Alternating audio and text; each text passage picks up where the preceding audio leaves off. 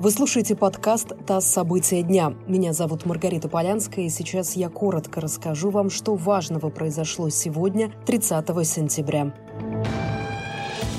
Правительство вынесло в Госдуму проект федерального бюджета на ближайшие три года. Документ предусматривает медленное восстановление мировой экономики, так как сохранятся ограничения, связанные с коронавирусом. Проект бюджета останется дефицитным. В 2021 году доходы составят около 19 триллионов рублей, расходы – 21,5 триллион. Больше всего планируется потратить на раздел «Социальная политика». На это уйдет четверть от общего объема расходов. На втором месте расходы на экономику, на третьем – национальная национальная оборона.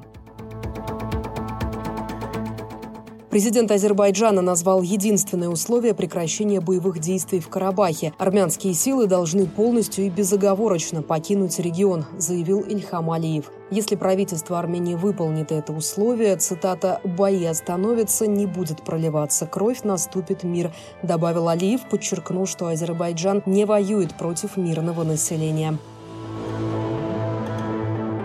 В свою очередь, премьер-министр Армении Никол Пашинян заявил, что Ереван рассматривает возможность признать независимость Нагорного Карабаха. Он отметил, что цель Армении – установить длительную стабильность в регионе. Ранее Пашинян также заявлял, что Армения готова пойти на мирные переговоры, если они будут вестись в формате Минской группы ОБСЕ.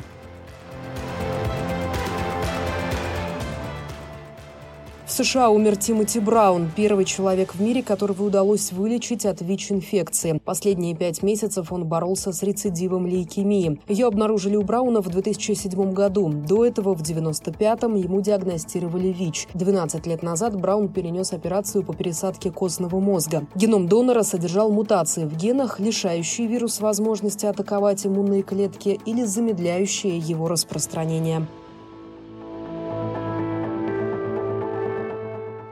Калмыкии задержали шестерых заключенных, которые сбежали из колонии в Дагестане. Об этом сообщили в службе по исполнению наказаний. Заключенные сбежали в ночь на 23 сентября из колонии в поселке Шамхал. Для побега они сделали подкоп. Четверо из них были осуждены за наркотические преступления, двое – за убийство.